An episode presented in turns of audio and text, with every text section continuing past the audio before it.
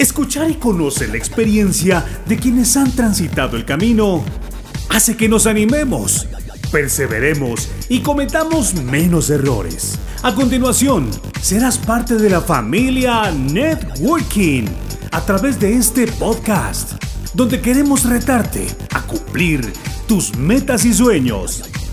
Bienvenidos al podcast de Networking, donde la sabiduría comienza. Entonces, bueno, comenzamos con un sueño. Muchos soñamos, por ejemplo, con una profesión. Mis, sobrinos eh, recién de entrar a, la universidad este año y, todos muy contentos porque fueron a, la universidad y comenzaron a, estudiar medicina. Y, y, en el transcurso de este año yo les he ido preguntando, ¿y qué tal la universidad? Ellos, este, pues al principio del año estaban pues muy felices y ahorita también están felices, pero ya no era tanto el rostro y la sonrisa, ¿verdad? Sino ya me comenzaban a decir, ah, está difícil, tío, está bien difícil, complicada esta onda. Entonces, este, pues era algo que ellos estaban añorando y comenzó con, un sueño, ¿verdad? Yo quiero ser profesional.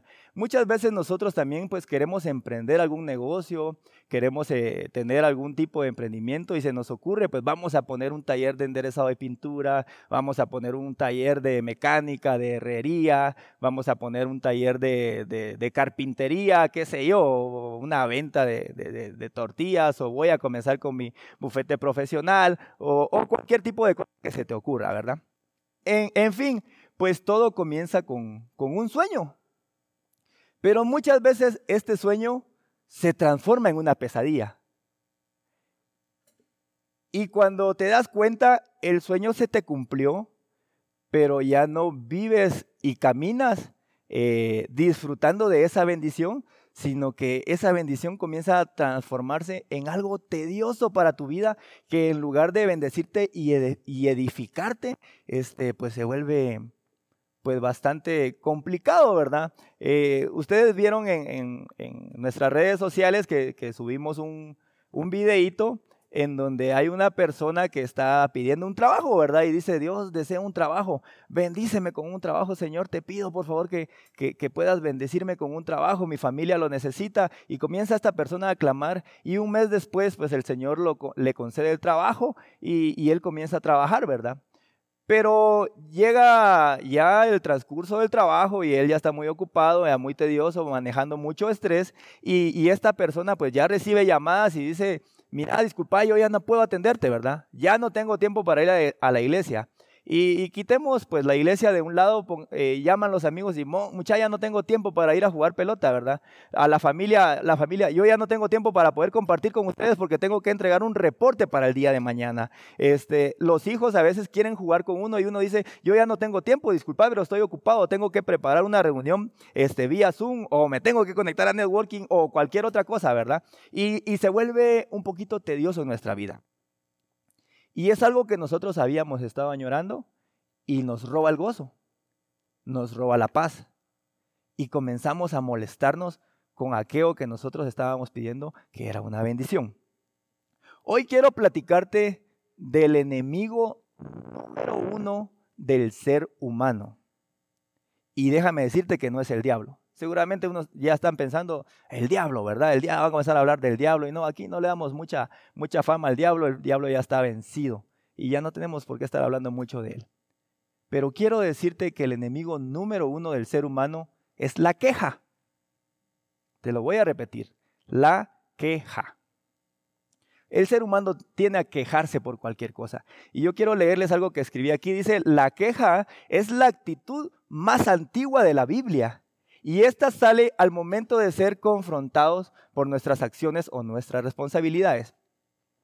¿Qué es lo primero que nosotros como seres humanos hacemos cuando nos confrontan por una responsabilidad o por una acción que teníamos que cumplir? Tendemos a quejarnos. Y la queja se une con la justificación. Si ustedes no me creen eh, que esto es lo más antiguo que podemos leer en la Biblia, podemos irnos a Génesis. Y en Génesis 1 eh, y 2 podemos ver cómo el Señor pues hizo la tierra eh, y, comenzó a hacer la creación y luego formó el jardín dentro del Edén y, y, pues ustedes ya conocen la historia y después eh, hizo los animales, eh, etcétera, etcétera, y vino Adán, ¿verdad?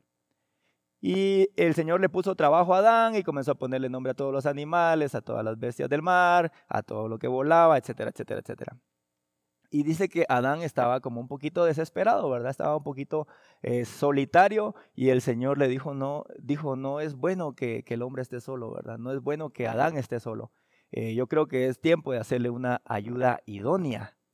Entonces Adán hizo la sonrisa que hizo Angelito Chicará hace un momento, que hizo también ahí la novia de Angelito Chicará también y que está haciendo ahorita en este momento Larisa García porque a ella le está tocando también vivir este pequeño momento. Y Adán comenzó con una sonrisa en rostro cuando escucha que el Señor le dijo, no es bueno que estés solo, Adán, te vamos a hacer una ayuda. Adán se quedó viendo y dijo, ¿de verdad, Señor? ¿Me vas a hacer una ayuda? Y dice que cayó sueño sobre Adán. El Señor abrió la carne de Adán, sacó una costilla, le cerró la carne e hizo a la mujer. Noten esto. Adán ya estaba desesperado de estar solo. Y la ilusión de Adán era tener alguien con quien compartir. Él compartía todas las tardes con Dios, pero necesitaba alguien también que, con quien poder compartir su tiempo cuando no estaba con Dios. Entonces vino Eva. Cuando Adán mira a Eva, dice, esta mujer es carne de mi carne. Yo me imagino el rostro de Adán y quiero que me vean por un momento. Es carne de mi carne, hueso de mis huesos. Yo me imagino que aquel estaba haciendo hueso de mis huesos, ¿verdad? Y se le salieron los ojos a Adán. Se le salieron los ojos. La felicidad llegó a su vida. Pero ¿qué pasó con esa bendición? El Señor asignó a Adán una responsabilidad. Y le dijo, vas a hacer esto, vas a hacer lo otro, y no vas a comer de esto y no vas a comer de lo otro.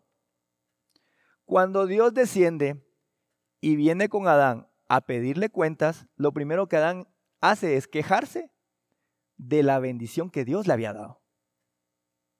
¡Qué increíble! Increíble esto. Y le dice, Adán, ¿qué hiciste? Y él dice, Señor, la bendición que me diste, la mujer que tú me diste, y para que se den cuenta que no solamente es con el hombre, porque seguramente aquí tengo yo a muchas mujeres, estoy viendo a Meli. Hola Meli, tuvimos el honor de tenerla aquí con nosotros en, en Quetzaltenango el fin de semana. Eh, fue una bendición tenerla aquí con nosotros. Y, y, y, ustedes pensarán, bueno, pues el hombre se queja mucho, pero no. Cuando fue Dios con, con, con la mujer, le dice, ¿por qué pecaste? ¿Por qué induciste a tu esposo? Y ella le dijo, Señor, la serpiente, ¿verdad? Y como la serpiente era muda, y no hablaba, pues no se pudo justificar con nadie más. Pero lo primero que hace el hombre es quejarse. Entonces nos quejamos de una bendición. Escuchen esto que yo escribí y tú la puedes escribir también porque está grueso. Si te vas a quejar por la bendición que Dios te dio, entonces ¿para qué pierdes el tiempo clamando u orando por esa bendición? Te lo voy a volver a repetir. Si la bendición que tú le estás pidiendo a Dios te produce una queja o te estás quejando por esa bendición, ¿para qué pierdes el tiempo pidiéndole a Dios que te dé esa bendición? Quiero que seas intencional de ahora en adelante en analizar qué es lo que tú pides y lo que no vas a pedir. Porque tú vas a decir, Señor, dame un carro. Yo conozco, miren, ahí a mi oficina desfila gente y llega y, siempre me comentan, pastor, yo siempre fíjese que he soñado con mi carrito, así, asá, etcétera, etcétera. Y de repente se ponen a trabajar, el Señor los bendice con mucho trabajo, con negocios, etcétera, etcétera, y tienen su carro. Y cuando tienen el carro del color que querían, del año que querían, la marca que querían, hay que ponerle gasolina al carro. ¿Por qué se no camina? Camina con fe porque la fe nos produce a nosotros ingresos en, en, el trabajo y nosotros confiamos en que nos va a venir trabajo y así vamos a poder llenar el tanque de gasolina. Pero ya cuando nos toca pagar la gasolina nos ponemos así como, ah, la gran puchiga. ¿Vos por qué no has venido a la iglesia? Es que no tengo gas para el carro vos. Entonces ya no, fíjate que no voy a poder llegar, ¿verdad? O, se descompone el, carrito y a ah, la gran hay que comprarle llantitas, hay que comprar. Entonces la bendición que nosotros recibimos de parte de Dios y que hemos pedido intencionalmente se vuelve en algo que nos roba el gozo, nos roba la paz, nos roba la felicidad. Así que si te vas a quejar por la bendición, mejor no te preocupes en pedirla. Parece que mientras más bendición nosotros tenemos, más razones tenemos para quejarnos. Es increíble esto. Yo me ponía a pensar en, todas las cosas que, el Señor pues, nos ha bendecido, nos ha regalado, y muchas veces sirve de queja, sirve, sirve para, para, para poder pasar un, mal rato. Imagínense, he visitado la casa de muchos amigos y, es increíble porque a veces uno entra y, dice, mira, yo ya no tengo, más cuando voy a, visitar a, los amigos en Estados Unidos, regularmente de todos mis amigos que yo voy a visitar, el garage en donde tienen que dejar los carros es un garage que está lleno de cosas que ya están acumuladas.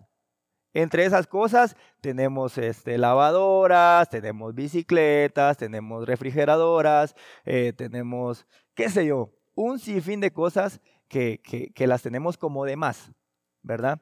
Entonces, eh, cuando yo les pregunto, bueno, ¿qué, pasa con esto? ¿Por qué está esto aquí? Ah, es que ahí lo tenemos, que eran nuestras cosas viejitas, etcétera, pero nos ocupa espacio y, imagínense tanta bendición para tener algo dentro del garage y que nos produzca molestia, ¿verdad? Nos produce molestia. Y, parece ser que mientras más bendición tenemos de parte del Señor, nosotros más nos quejamos por esa bendición. Quiero leerte el Salmo 77 del 1 al 3. Y, y ponga atención a esto. Dice, con mi voz clamé a Dios. A Dios clamé. Y Él me escuchará. Escucha qué lindo. Al Señor busqué en el día de mi angustia. ¿Cuántos de aquí quiero ver la mano de todos? Vamos a ver. Los estoy viendo ahorita. ¿Cuántos de aquí le han clamado a Dios en el día de su angustia y el Señor los ha escuchado que me levanten su manita? Vamos a ver. Sí, Dios es maravilloso y bueno. Dios nos escucha. Dios nos escucha cuando nosotros estamos angustiados. Él está ahí. Y lean que dice el Salmo. Al Señor busqué en el día de mi angustia. Alzaba a Él mis manos de noche sin descanso. Mi alma rehusaba consuelo. Me acordaba de Dios y escuchen esto, y me conmovía. Me acordaba de Dios y me conmovía. ¿Qué pasa cuando uno se acuerda de Dios? Tiene este momento de intercambio tan maravilloso y uno puede sentir la presencia de Dios y aunque uno tenga el clavo más grande encima de uno, uno siente paz, ¿verdad que sí? Uno siente que, que, que aún sea el problema más grande, la montaña más grande que uno tenga enfrente, uno siente la paz porque sabe que uno está con Dios. Pero a continuación, ¿qué dice el Salmo? Me acordaba de Dios y me conmovía.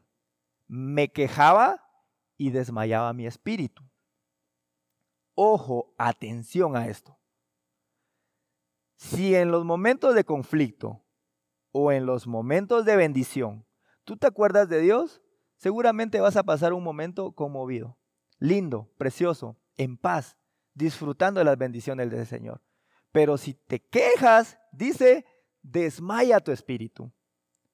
Entonces estamos con mucha plata en el banco, pero con cara de empurrados, dijera mi abuelito así. Que, que nada nos pasa. Que ya no le sentimos sabor a la comida ni a la bebida y no es el COVID. Es la queja que desmaya tu espíritu. Esto es impresionante. Escuchen esto. La queja es la herramienta más efectiva para traer desánimo a tu vida. No tenemos que esforzarnos mucho para poder quejarnos, ¿verdad que no? Para quejarnos es súper fácil, no nos esforzamos absolutamente nada, pero sí nos cuesta muchísimo trabajo el tratar de vivir una vida sin quejarnos. O sea que para nosotros quejarnos es fácil, y tratar una, vivir de una vida feliz con las bendiciones que Dios nos da es bien difícil. Nos cuesta un montón de trabajos. Te quiero leer esto. Las palabras negativas no producen resultados positivos. Las palabras negativas no producen resultados positivos. Así es que si tú estás en tu casa, en tu trabajo, en tu matrimonio, en tu emprendimiento, en la universidad, estudiando o, preparándote para graduarte, y tus palabras son negativas como no voy a ganar mi examen, es mucho contenido para poder estudiar, este, tengo mucho trabajo y no voy a poder entregar el reporte que me pidió el jefe, eh, hoy creo que, que no va a venir clientes a mi negocio, o creo que este mes va a ser fatal, o todas estas palabras, no vas a tener resultados positivos, te lo aseguro. Porque lo que creemos con el corazón, lo declaramos con la boca, eso se cumple porque eso es fe. La fe funciona de manera positiva o también funciona de manera negativa. Porque si nuestras palabras de fe son negativas, nosotros atraemos estas cosas. Porque dice que la fe son las cosas que no, que llamamos a las cosas que no son como si fuesen. Llamamos tanto a las cosas buenas como a las cosas malas. Así que si tú declaras las palabras negativas, seguramente tus resultados van a ser negativos. Recuerda que la queja no solo te contamina a ti, también a todos los que te escuchan y a todos los que están a tu alrededor. ¿Sabes una cosa?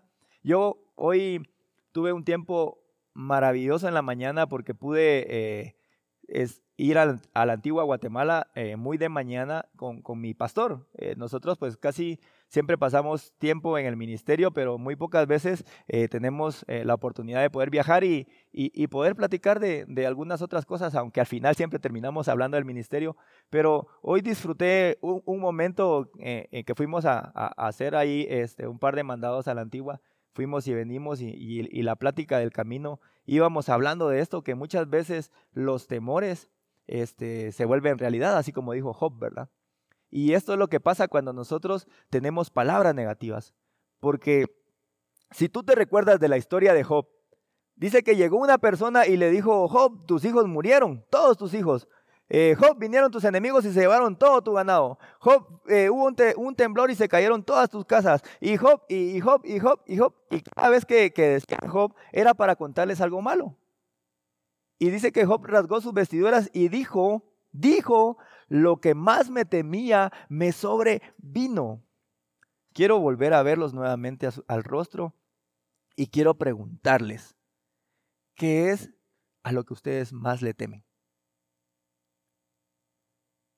Y quiero que hoy se digan, y hagamos este ejercicio, quiero hacer esta activación. Quiero que ustedes digan su nombre, yo voy a decir mi nombre, Peter.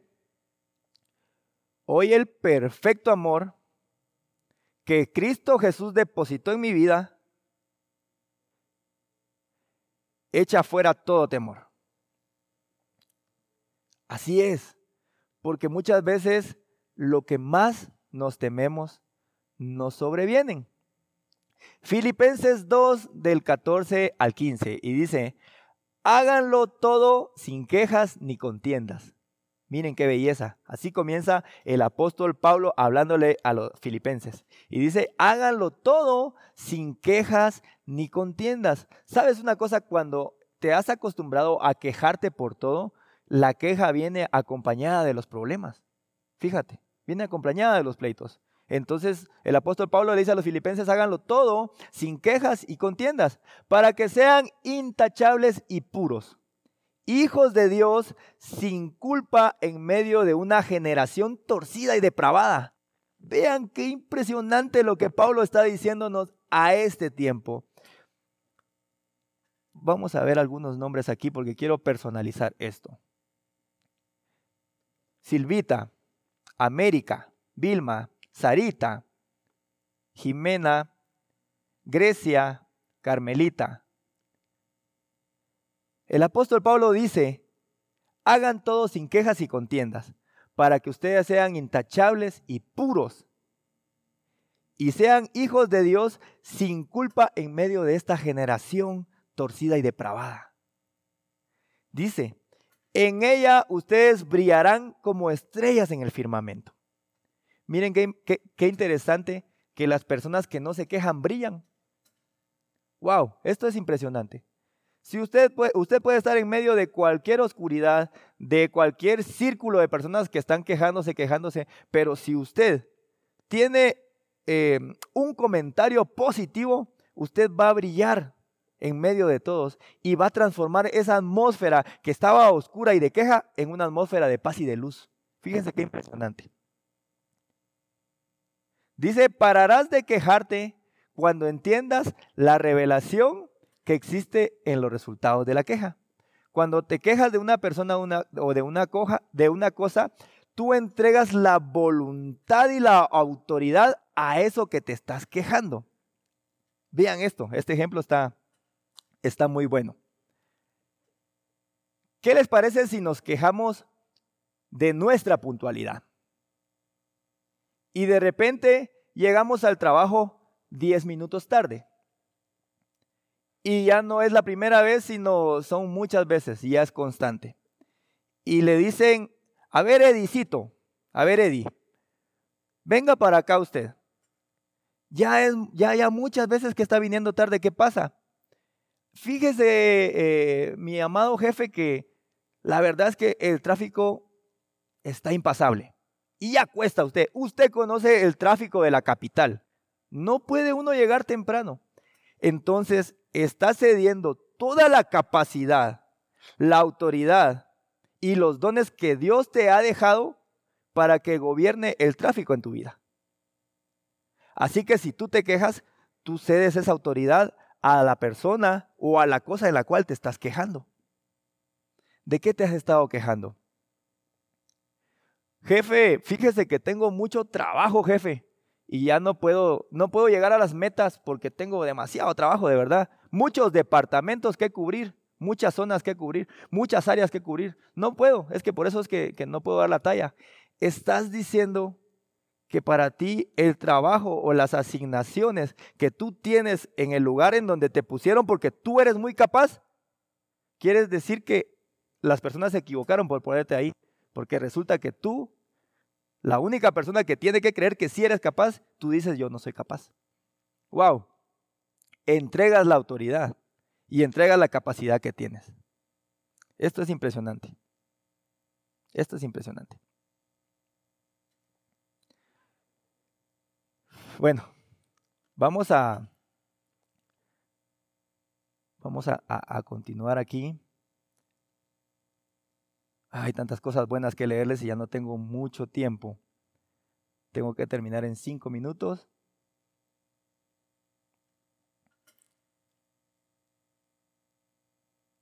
Muy bien. Me puse a investigar un poquito acerca de los antónimos de la queja o de las palabras contrarias a, la queja, ¿verdad? Entonces, eh, encontré en el diccionario algunas cosas. Imagínate, bueno, dice que lo contrario de queja es risa, es satisfacción, es contentamiento, es alabanza, es complacencia, es deleite, es esperanza y es placer. Te lo quiero leer otra vez. Esto te va a volar la cabeza. Y quiero que prestes atención a esto. El antónimo de queja es risa, satisfacción, contentamiento. Escucha desde aquí. Alabanza, complacencia, deleite, esperanza y placer. Así que cuando tú te quejas, no vas a encontrar placer en tus cosas. Cuando tú te quejas, para ti ya no va a haber esperanza. Cuando tú te quejas, ya no encuentras deleites en los éxitos que vas teniendo. Cuando tú te quejas, ya no encuentras complacencia. Y sabes una cosa, cuando a veces llegas a la iglesia o cuando a veces llegas a tu casa, independientemente de la religión que seas, y tú dices, eh, con el plato de comida en tu, en tu, en tu mesa, y, muchas veces pues nuestras, eh, nuestra esposa y, nuestros hijos nos recuerdan que tenemos que darle gracias al Señor por el plato de alimentos que tenemos en la mesa y nos dicen, este, bueno, vamos a darle gracias al Señor por este, por este tiempo de comida, eh, puedes, puedes orar. Y ese tiempo de gratitud es una alabanza para el Señor, porque nosotros le estamos diciendo, Padre, muchas gracias, exaltados e, e, eres porque nos permites tener este plato de comida. Sabes que ya ni eso hacemos. ¿Por qué? Porque es lo contrario de la queja. Entonces, si hay queja en nuestra vida, no vamos a poder adorar al Señor. Por eso es que tú te preguntas, ¿por qué eh, yo llego a la iglesia, por ejemplo, y miro que todos están eh, recibiendo el Espíritu Santo y yo no puedo? Es porque posiblemente haya queja en tu vida. Está bueno, ¿verdad? ¿Quieres que te dé un secreto? Ya con esto vamos terminando. A ustedes les encantan los secretos, ¿verdad? Yo voy a hacer un mi libro que se llame eh, Los 10 secretos para el éxito.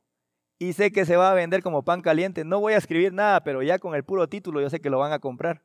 Porque a la gente le encantan los secretos de ustedes. Le encantan los secretos. Pastor, ¿cuál es el secreto para la felicidad? Sea feliz. Pastor, ¿cuál es el secreto para vivir en abundancia? Que no le importe cuánto dinero tiene. Sea feliz con lo que tiene. Ese es el secreto. Entonces, dice para disfrutar. Escucha esto y apúntelo. Para disfrutar, este es el secreto que se puede llevar hoy para su vida. Para disfrutar cualquier cosa que usted haga u obtenga, sea lo más tedioso que pueda hacer en su vida, su trabajo de 40 años, eh, su matrimonio de, de bodas de oro de 50 años, y que ya para usted ya es algo tedioso porque ya son muchos años. Cualquier cosa que usted haga para poder disfrutarlo, aún así sea lo más rutinario que, tenga que hacer, es encontrar siempre algo por el cual ser agradecido en eso que está haciendo. ¿Oyó? En el caso del plato de comida. Cuando nosotros, y yo le decía esto a los chicos, a quienes les gusta lavar trastos y secar trastos y, ordenar los trastos. A mí cuando me dice mi, esposa y me dice mi hija, este, bueno papi, o, bueno mi amor, hoy te toca este, lavar los trastos y, y secarlos y ponerlos en su lugar. Ay, eso no me gusta. Pero, ¿qué tal si en lugar de que no me guste, yo le encuentro la gratitud a ese ejercicio o a esa asignación que me están poniendo y yo puedo decir, Padre, gracias por bendecirme con comida el día de hoy. ¿Qué tal si cuando nos toque doblar o planchar nuestra ropita? Porque también a quienes les gusta planchar ropa o doblar su ropita y componerla. Ah, a veces uno entra a un cuarto y está la montaña, ¿verdad? Como que fuera el volcán Santa María de ropa porque ya no, lo, no, lo, no la doblamos y no la colocamos. Y, y, y uno dice, ah, la tengo que doblar toda esa ropa. ¿Y por qué no decir, Padre, muchas gracias por, por permitirme tener tantas prendas de vestir para que yo pueda andar bien elegante, abrigado en este tiempo de frío? O que pueda andar fresco con estas playeras en este tiempo de calor. ¿Por qué no encontramos algo para ser agradecidos en eso tedioso? Esa es la clave para que la bendición que Dios nos da no nos robe el gozo. La gratitud es la llave que te da la plenitud de gozo en lo que haces, sea mucho o sea poco. Siempre existe algo por qué ser agradecido. Las personas que me conocen y me han ido a visitar al negocio eh, que nosotros tenemos con la familia, siempre se llevan algo porque ellos me preguntan muchas veces, mire, pastor, ¿y usted este, cómo, es como, cómo es que aprendió a ser como tan suelto? Y que yo miro que usted bendice y que usted da y que esto y el otro. Y yo les digo, denme un tiempecito y se van a dar cuenta dónde aprendí. Y de repente se aparece eh, un señor, ustedes, ya es mayor de edad, él ya, es eh, pues mayor de edad, él trabaja en el centro comercial en donde está el negocio donde nosotros lo tenemos y de verdad yo bendigo la vida de ese señor. Él se llama Héctor. Don Héctor para mí fue un ejemplo claro y un ejemplo vivo de que uno no necesita tener dinero para poder dar y para poder ser agradecido. Él en el día de San Valentín, él llega y se queda viendo y yo miro que fuera del negocio comienza uno, dos, tres, cuatro, y se va. Y al ratito viene con cuatro o cinco heladitos, que seguramente significarán el pago del día de su trabajo, ese, ese día que está laborando. Pero Él va y nos compra a nosotros, a cada uno de nosotros, que ganamos mucho más que Él, un helado a cada uno. Él sabe cuándo es el cumpleaños de nosotros y nos lleva una hamburguesita, nos lleva, miren, de verdad, Don Héctor a mí me ha enseñado que no necesitamos tener para poder ser agradecidos y para poder dar. Y esa es la lección que yo le doy a la gente. Si usted quiere aprender, vea de las personas que siempre tienen gozo en su corazón, hagan lo que hagan, porque seguramente ustedes no querrán echarse el trabajo que tiene este señor, porque tiene mucho trabajo en el centro comercial, es un centro comercial grande y él tiene que hacer la limpieza de todo el centro comercial. Pero la gratitud es la que te da plenitud de gozo. Escuchen qué es gratitud. Es un sentimiento, emoción o actitud de reconocimiento de un beneficio que se ha recibido o se recibirá. Sentimiento de estima y reconocimiento de una persona que tiene hacia un hecho a favor de él o hacia un servicio que se le presta por el cual él debe corresponder. Dice Juan 11, 41 y 42. Entonces quitaron la piedra. Jesús alzó la vista y dijo, Padre, te doy gracias porque me has escuchado. Esta es la historia de cuando Jesús llega a revivir a Lázaro. Y sabes una cosa, Jesús buscaba a Dios siempre, siempre, siempre buscaba a Dios. Terminaba él eh, de predicar, terminaba de sanar, terminaba de hacer lo que tenía que hacer y siempre iba a buscar el rostro del Señor. Y dice que, dice Jesús, yo sé que tú siempre me escuchas, pero lo dije para que la gente que está aquí presente sepa que tú me enviaste. Esto va a ser un bombazo que te voy a soltar ahorita. ¿Estás preparado? Porque ni en Afganistán van a soltar bombazos. ¿Qué haces tú como hijo de Dios para que la gente que te rodea en donde tú estés sepa que Dios te envió a ti? Dices, cada día, Padre, gracias por un día más de vida y de trabajo.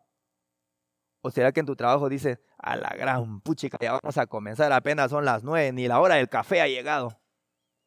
Ay, Ay, Jesús nos enseña con este acto que Él públicamente agradecía para que la gente escuchara que el Padre lo había enviado. Es nuestra asignación. Como hijos de Dios, no te estoy hablando de religión, te estoy hablando de una relación con Cristo Jesús. Si tú eres hijo de Dios, independientemente de la, de la religión que seas, tienes que ser agradecido para que la gente a tu alrededor escuche y vea esos frutos de gratitud y puedan saber que Dios te envió. Sabes, yo siempre digo esto, el porcentaje de seguidores de Jesús en Guatemala es absolutamente grande, más que las personas que dicen que son ateos, más que las personas que no creen en Cristo Jesús.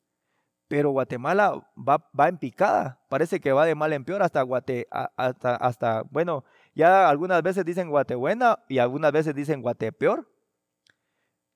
Pero, ¿por qué si somos más los seguidores de Cristo, por qué Guatemala va para abajo? es porque nosotros los seguidores de, Cristo no mostramos esos frutos de gratitud.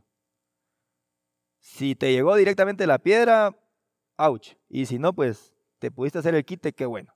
¿Oíste? Salmo 92, 1 y 2. Cuán bueno, Señor, es darte gracias y entonarte altísimo salmos a tu nombre proclamar tu gran amor por la mañana y tu fidelidad por la noche. ¿Cómo te levantas tú? ¿Será que te levantas y no has dicho buenos días y ya estás puro aquel perro gruñón de las caricaturas? O puro el pitufo gruñón. ¿Así te levantas? ¿No has dicho ni buenos días a, tu familia y ya estás, ¿quién dejó esto aquí? ¿Por qué esto está acá? ¿Por qué aquí? ¿Por qué allá? ¿O será que tú le dices al Padre, como dice el Salmo 92, gracias por tu amor esta mañana, porque nuevas son tus misericordias? ¿Cómo terminas tu día? Llegas a tu cama y dices, hoy sí estoy cansado. No quiero saber nada de nadie. Mañana ni me voy a levantar a orar porque estoy fatigadísimo. ¿O será que le dices a Dios, Padre, gracias por tu fidelidad? Gracias por tu fidelidad. Conclusión. Hay muchas personas, escucha esto, porque va a servir de beneficio para tu vida. Hay muchas personas que han estado en la iglesia y se van de la iglesia porque se peleó con su líder, con su compañero decía, con el pastor, con algún anciano, con algún servidor, porque le dijo que ahí donde se parqueaban no tenía que parquearse, se tenía que ir a parquear a otra parte y, se fue de la iglesia y se fue de, buscar el rostro del Señor eh, porque tuvo un problema con alguien. Pero constantemente en tu trabajo tienes roces, tienes roces con tu jefe, con tu gerente, con tus compañeros de trabajo, pero ahí sí no te vas, ahí sí te quedas.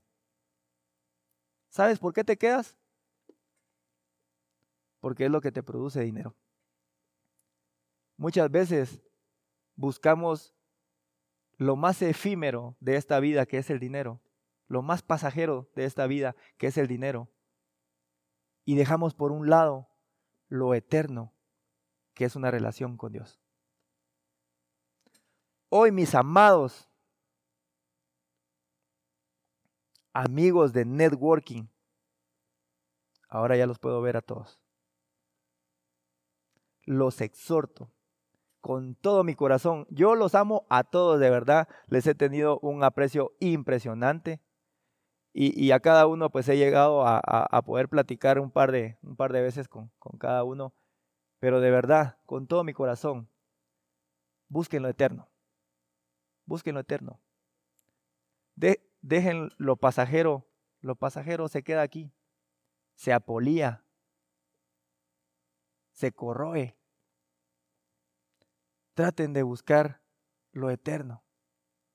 Porque cuando tú decides buscar esto, vas a estar feliz con cualquier bendición que Dios te dé en tu vida. Y jamás la bendición te va a robar el gozo. Pero si tú buscas lo pasajero, seguramente sí vas a perder el gozo. Aún así, sea la bendición más impresionante que puedas tener. ¿Sabes una cosa? Yo tengo muchos amigos, algunos de escasos recursos. Tengo amigos que, que voy al, al, Parque Benito Juárez y me voy a lustrar y son mis amigos, son mis cuates. Y me pongo a platicar con ellos, me lustran y ahí estamos platicando y todo. Y tengo muchos amigos que tienen mucho dinero. Pero sabes una cosa, a veces yo he visto más feliz a las personas que están con escasos recursos pero que están con esa bendición de tener a Dios en su corazón.